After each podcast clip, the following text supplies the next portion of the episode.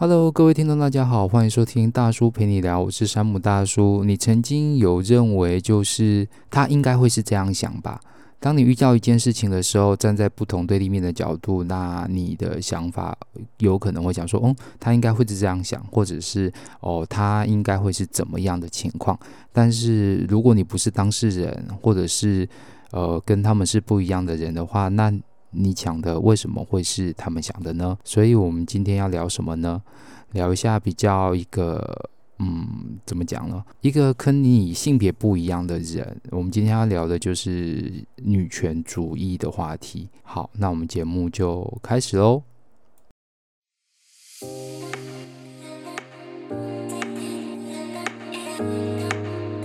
各位听众，大家好，欢迎收听大叔陪你聊，我是节目主持人山姆大叔。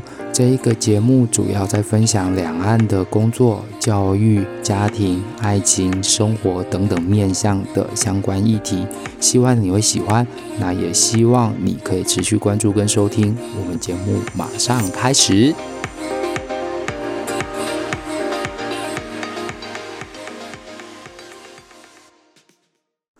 欢迎回来。那我们今天要讲的话题，可能一开始你听到要谈女权主义，马上就会关掉。呃，先不要这样嘛。反正我会觉得说，这个世界已经开始变得很多元。那多了解自己一些可能不熟悉、不认识或者是不明白的事情，相对而言，会对于看待事情来讲，会更有。呃，应该会更有不同的角度跟眼光来创造一些不一样的事呃感受吧，我是这样觉得。好，那因为对于女权主义来讲，我也不是专门的认知跟熟悉，呃，应该说。不是专门的了解，是因为昨天下午就是嗯，昨天下午然后看了一部 Netflix 上面的影集，叫做《艾米丽在巴黎》，然后在它的里面影集有讲到，因为他是一个就是行销公司的主管，专门就是针对高级品牌做，然后他们在拍一个广告的时候，那这个广告主要就是介绍香水，那在这个介绍香水的过程当中。以一个美国的人的角度，跟一个法国人的角度，还有就是法国人在呃在用词语言上，其实法法法语有分男性跟女性，然后在他就在学习这个过程当中，然后又看到他们拍的广告，会觉得说，呃，为什么会是一个以男性的角度来定义女人，以男性的角度来定义女人，而女人在这个不自知的。应该是不自觉的一个状态下，也觉得这是一个很正常的事情。然后我就觉得还蛮好奇的，因为在我的电子书里面，我还蛮早就，因为蛮早，就是上个礼拜我接到了一本书，叫做呃，这个书名是呃，这本书是韩国人写的，然后书名叫做《我是男生，我也是女权呃女性主义者》。对，然后就突然说，嗯，看到的时候就觉得，哎，还蛮特别的。为什么会突然有这个东西，就是 in my mind, in my eyes，就是跑到我的眼睛，就想说，哎，就感觉好像会，好像值得可以看的东西这样。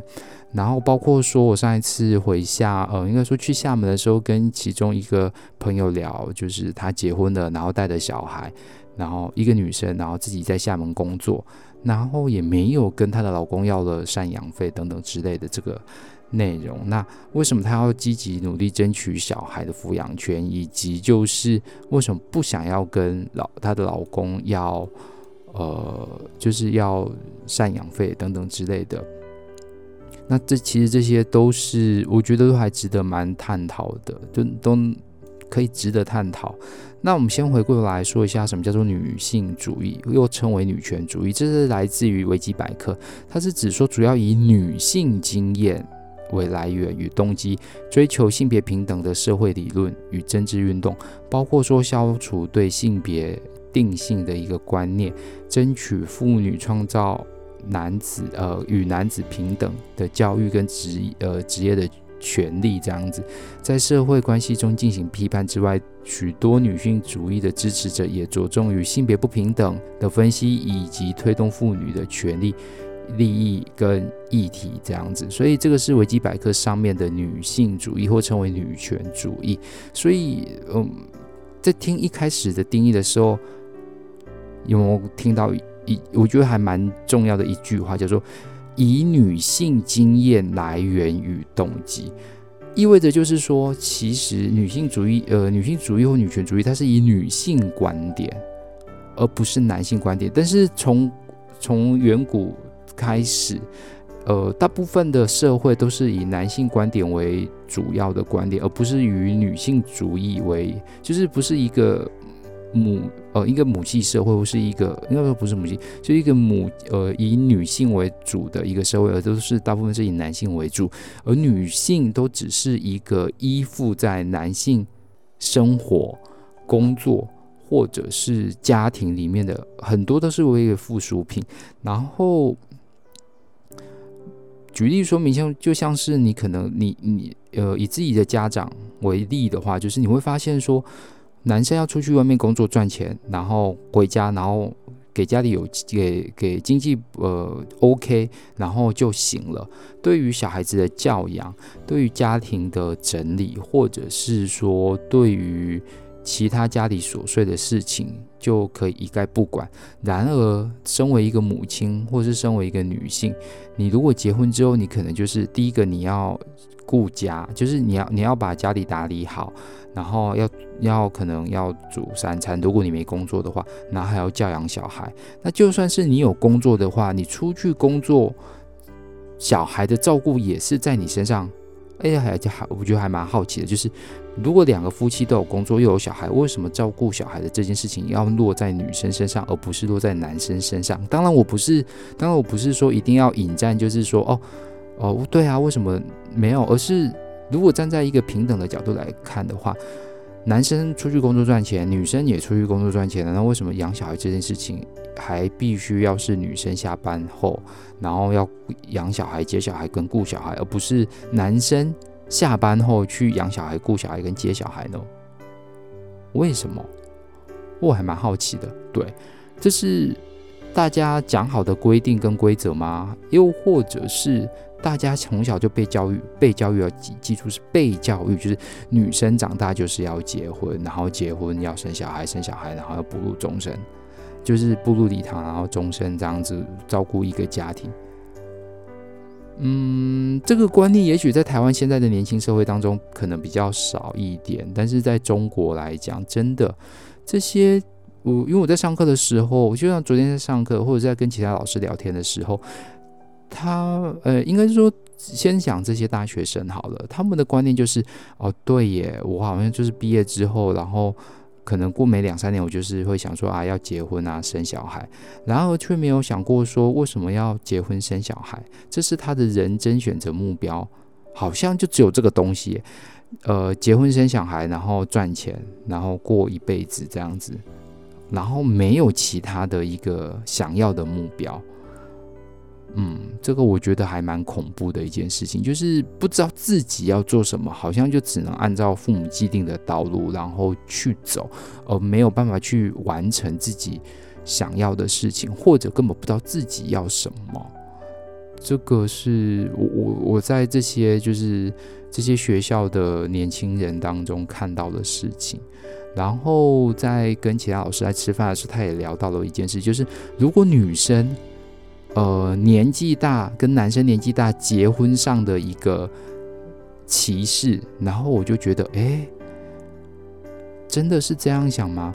因为在我的观念来讲，就是，哎，他他点醒我从来没想过的一件事情，就是女生年纪越大，然后越难结婚，然后大家就是社会的眼光会对于呃女生大因为年纪大，然后不不结婚是会歧视，是因为说一定这个女生有什么问题，所以。年纪大了还没有结婚，那可是男生如果说就是年纪大了还没有结婚的话，社会的包容性会远大于女生。我就觉得，嗯，为什么会这样？那其实这样的一个状况，好像在中国来讲更是更是这样，就是男生年纪大然后不结婚，虽然说家里会一直催促，但是。会自己给他找一个借口或理由，就是说哦，因为他就是条件比较好，比较高啦，或者是工作比较忙啊，你听到工作比较忙啊，比较会着重在事业，所以他比较没有心情去可能交女朋友啦，或者是约会干嘛？好，这个是父母或者是一般社会的眼光会给他的，会给他的一个解释，但是对于女生来讲。完全变了样，他们会对于女生来讲说，说可能你去读了研究所会更难结婚，读到博士更不得了，对。然后他们会觉得说，哦，你读到这么高，然后又没有结婚，你一定很难相处。有没有听到？你一定很难相处。这个是我比较，或者是说，呃，或者是说，哦，你眼光不要这么高。不然以后会孤老终生一个人，我心里就在想，啊，我对于就就是我听到的时候，还觉得还蛮觉得还蛮不可思议的，是觉得说，呃，突然很想骂脏话，就是他妈的，我孤老终生干你屁事？对，这是我心里的想法，因为有时候就是亲戚来，就是又又想起以前的事情，好好回归正传这样。要不要结婚是个人选择的权利，你选择想要结婚，选择想要谈恋爱是你的选择。那有没有那个合适的人出现，或是那个适当的时机出现，那个我们没有办法决定。但是问题是，这是你可以选择跟决定的事情，包括你要不要生小孩是这件事情。嗯。对，可是对他们来讲，好像就是一个既定的安排跟行程，不管是在台湾或者是在中国，我觉得都是，或者是华人世界，我觉得大部分都有这样的想法，就是啊，你长大了一定要结婚啦，或者是干什么的。台湾的目前现况可能比较少了，可能在我家而言，就是我们家就是很多人没结婚，然后决定就是自己一个人也没不好，家里有兄弟姐妹陪也不错，这样子，或者是跟朋友出去聊聊天、吃吃饭也 OK。对，那当然有结婚有结婚的好处，不结婚有结婚不结婚的好处。我觉得这是个人取舍，可以自己去决定的，没有必要再去管人家讲什么的闲言闲语。他又不是你爸妈，他也不会陪伴你一生。这些闲言闲语，可是问题是有时候会是一种社会上压力，包括在工作上也是，工作上也是。那这一本书，回过头来这一本书。呃，我觉得他是以一个，他是韩国，他是韩国人写的，然后翻译成中文。呃，相关书的一个介绍跟连接，我也会放在资讯的，就是下面的那个描述，你可以去看一下。这本书名是《我是男生，我也是女性主义者》。然后，因为他是男生，然后他是一个大，哎，没有，高中老师，他是一个高中老师。然后他在写这本书的时候，前言就是很多人在问说，男生。当什么女性主义者啊，或者是，呃，或者是他有会被质疑说，为什么你要你你是不是女生？你为什么要学女性主义者啊？对，为什么要学女性主义这件事情，或者是支持女性主义？那他是从他自身的角度，就是他，然后跟他妈妈还有他家里的一个情况来说，呃。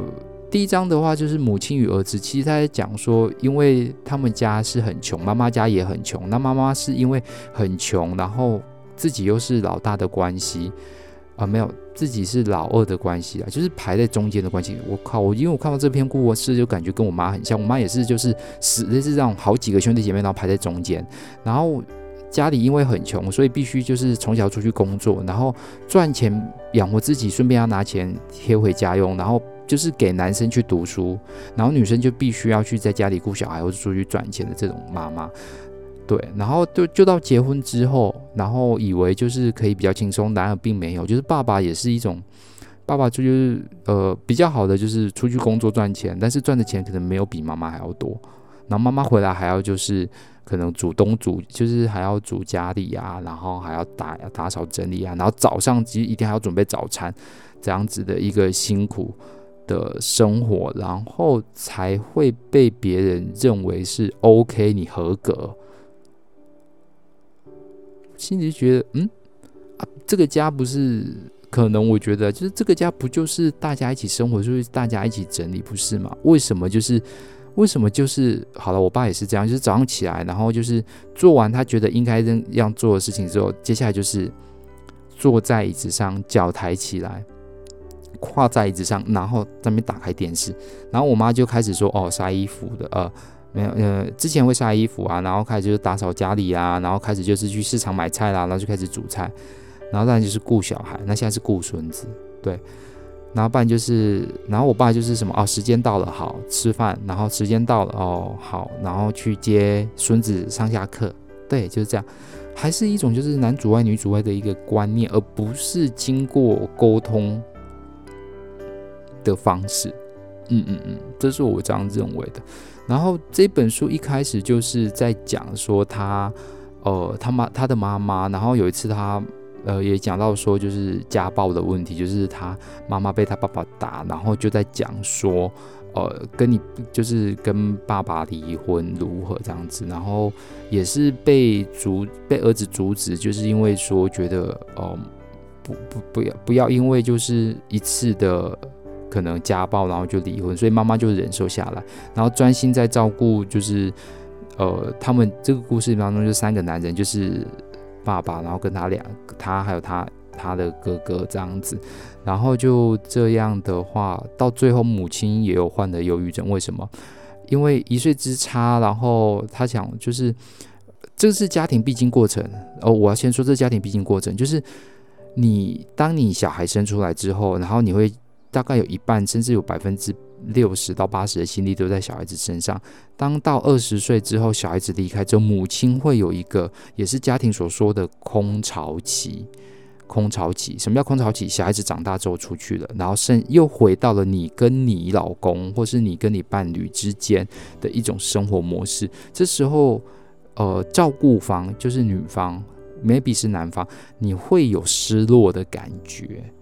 会有失落的感觉，那这个失落感觉会让你就是开始有一些嗯精神上的一些可能问题产生，比如说，明先生他这边讲说就是忧郁症，忧郁症，然后会这边有讲到说，在外面见到父亲的人都说他是人好人中的好人，虽然父亲是懂个风流，但是一辈子为呃。就是为劳动所苦的母亲，却不懂玩乐。虽然知道家中空无一人，但也没有地方可以去。坐在电视前独自晚餐，也不知道丈夫何时回家。等到沙发上睡着，反复日子，被空虚跟孤独缠身的母亲，不久就变得了忧郁症。对，所以会变成是说，韩国的情形更严重。那搬过来，可能在台湾或中国。中讲中文的华语世界当中，其实，呃，在中国也是有这样的情况，然后，但是在台湾可能现在比较少了，我会觉得。然后看就是这本书我没有看完，不过看到前面的部分，其实我会觉得还蛮有趣，有一点有趣，但有一点难过，但也有一点有趣。就是书中还讲到是说，呃，写这本书的。男主角他的身边周围都是以就是女性居多，因为可能念的是师范大学之类的这样子。然后他们也会分享，他也会写到一些故事，包括说可能他身边的同学，他因为他是女生，虽然考上了，虽然考上了地方国立大学，但是因为弟弟考上了就是私立的大学，所以呃。所以会变成是说，嗯，怎么讲呢？必须要休学，然后去工作，然后赚够了钱，然后再回来读书这样子。然后也会变成是说，也会变成是说，女女生必须要牺牲，包括说女生可能会被性侵或者是被暴力对待等等之类的一些内容。是，然后主要的，我觉得主要一个契机就是说。呃，因为男生不懂，所以要学。我觉得这句话讲得挺好，就是因为不懂，所以才要学啊，不是因为说不懂，不会别人。因为我觉得现在应该也是以前的观念，说，哎呀，你不懂啦。然后我觉得就是因为不懂，所以才要学啊，下一次才会啊，不是吗？而不是说哦不懂，所以就 OK 让专业的来，也不是这样说吧，而是因为不懂，所以要学。我我觉得这是真的，嗯，对。然后包括说它里面也介绍一些韩国的一些。观念。那跟我们之前有介绍过，如果说有还有印象的话，就是八二年的那个金智哎金智秀吗？还是哪一部电影？就是那个妈妈的部分，对，我觉得还不错啦。这一本书，那也会把内容写给大家。然后包括说，就是你知道江南站发生什么事情，就是讲到说，呃，有关于就是女。对于女性的一些犯罪的内容，在韩国，身为女性，中秋节时哦，中呃，韩国也有中秋节，但是他们中秋节的习俗跟我们的不一样。然后举例说明，他就这边写说，在中秋节时见面的爷爷看着孙媳妇隆起的肚呃孕肚说，一定要生儿子才行，这样我死后才有人帮我祭拜。父亲在旁边补了一句：“生女儿的话，想取什么名字都行，但是如果生儿子的话，名字里一定要放辈分才行。”叔叔带着反驳的腔：“你们真的太外行了，现在都要生女儿，老了才有人养，你懂吗？”对于他来说，家里三个长辈连续的攻击让他头脑胀。对他们来说，儿子是传宗家族的纯正血脉，但女儿不过只是用来养父母、看护。Anyway，这个。近年来，有许多夫妻偏好生儿，呃，生女儿，人们的意识有所改变。但像是只有女儿才会带我们坐飞机，老了之后照顾自己也只有女儿这样的养女防老的心理，其实是数千年来压榨女性的历史，呃，的历史是一脉相传的。一年有一万名以上的胎儿，而女，而是女在无法出分，呃，无法出生的，距今不超过三十年。对。所以女生从小都被要求说一定要文静啊，或者要干嘛，或者一定要做什么之类的这样子，然后讲话不可以大声啊，或什么之类的。我倒是觉得，可能活我活在现在，我觉得比较，虽然还是会有性别上的歧视，或者是说呃，对于女生上的一个性别上的一个差异，但我觉得就是逐渐在学习跟开放当中，用开放的心这样子。包括说要尽孝道啦，等等之类的，嗯，那也有讲到，就是说宽以待男，严以待女，就基本上，基本上都是会讲到，它里面主要是针对韩国社会。那因为韩国社会真的是标准的重男轻女，所以哦，里面大部分都是讲韩国的事，但是你可以想反过来去想想自己台湾的事到底是怎么样。所以这个老师，我觉得也他也蛮哦呃蛮佩服的，就是他是高中学校老师，所以他在高中学校有也有教，就是原本也是害怕去讲这件事情，原因是因为在一个父权社会当中，你讲这件事情会被很多人所攻击，包括说他在脸书上面或推特上面写文章，可能在课堂上都不敢讲，哎，我好像在讲我哇咧咧，好。可是之后他就会开始，但是之后他觉得说这样不行，因因此就是在这一个书的最后，他就是写到说他开始如何去，嗯，就是去推广女权主义跟女权教育。好，然后后记就是为了一起在地狱生活。他他这在讲什么？女性主义鼓噪地球村各处的二零一七年，他的工作场所呢是一片寂静。这是因为校园要求政治中立吗？还是乡下私校对社会变化比较迟钝的，所以反应有所极限？若不是这些原因，难道是因为这些团体充斥的男学生跟男老师，所以事不关己吗？同样是教育界，女性主义教师与国小性平研究会的议题争吵得沸沸扬扬，我所在的地方却是如此静默。他说：“现在在跟他一起学习女性主义的男高中生们，有一半是来自于男子国中，一直以来只跟同性生活的同学，若是不了解女性是怎么样的人，也是人之常情。但如果果真的如此，也不了解，呃，不了解没关系吗？不了解没关系吗？对，嗯，我觉得不是这样。那每年虽然国中小学以及高中都会实施性交呃性交易以及性侵害预防就呃教育这样子，虽然法定义务是这样子，但许多学校的人就只是拍拍纪录片啊，做做样子，拍拍照片啊，然后做做样子，或者只是这样子，即使请到专家到学校来演讲的时候，也很难认识到它的重要性。那。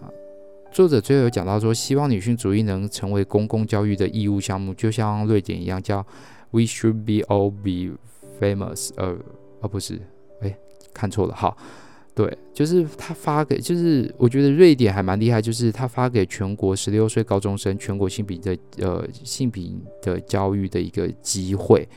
对，十十六岁就开始，那台湾会几岁开始呢？性平教育，我们之前在国小，呃，就是。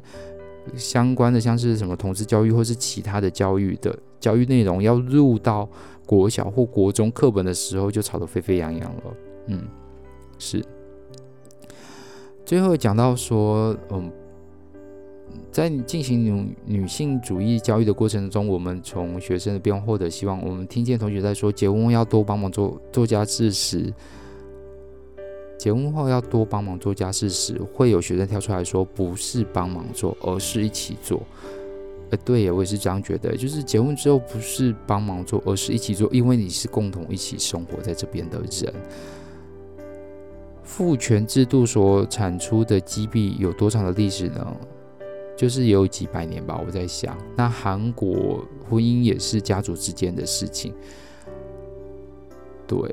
韩国，即便在婚前能维持独立生活的个体，但是在结婚后会有人批评你到底是否尽到妻子或丈夫的角色。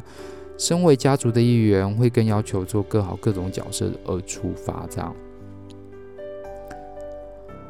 嗯，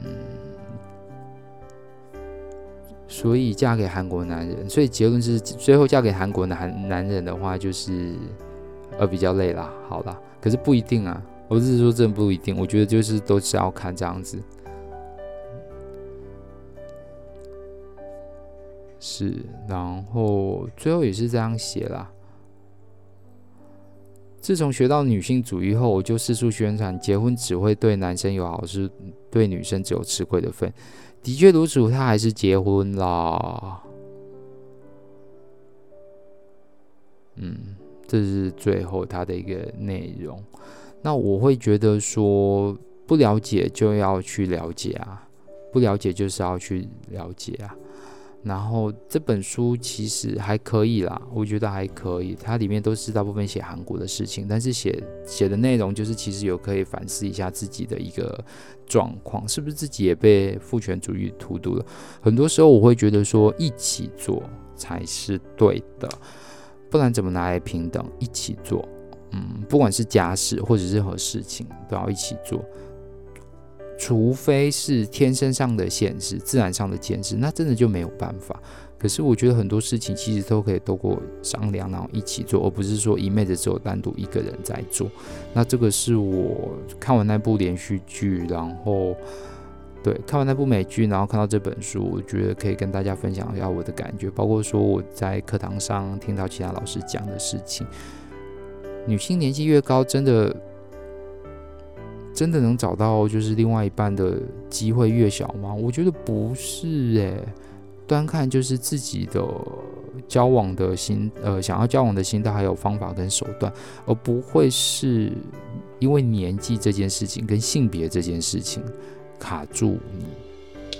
这是我最后的一个结语啦。好，那我们就先这样喽。对，那下一次的话，可能就是，哎呦，又快十月十号，又快放假了，真羡慕你们。好，那我们就先这样，下一次要讲什么？金马奖好了，快要来了。好，我们就聊一下金马奖。那我们下次见，拜拜。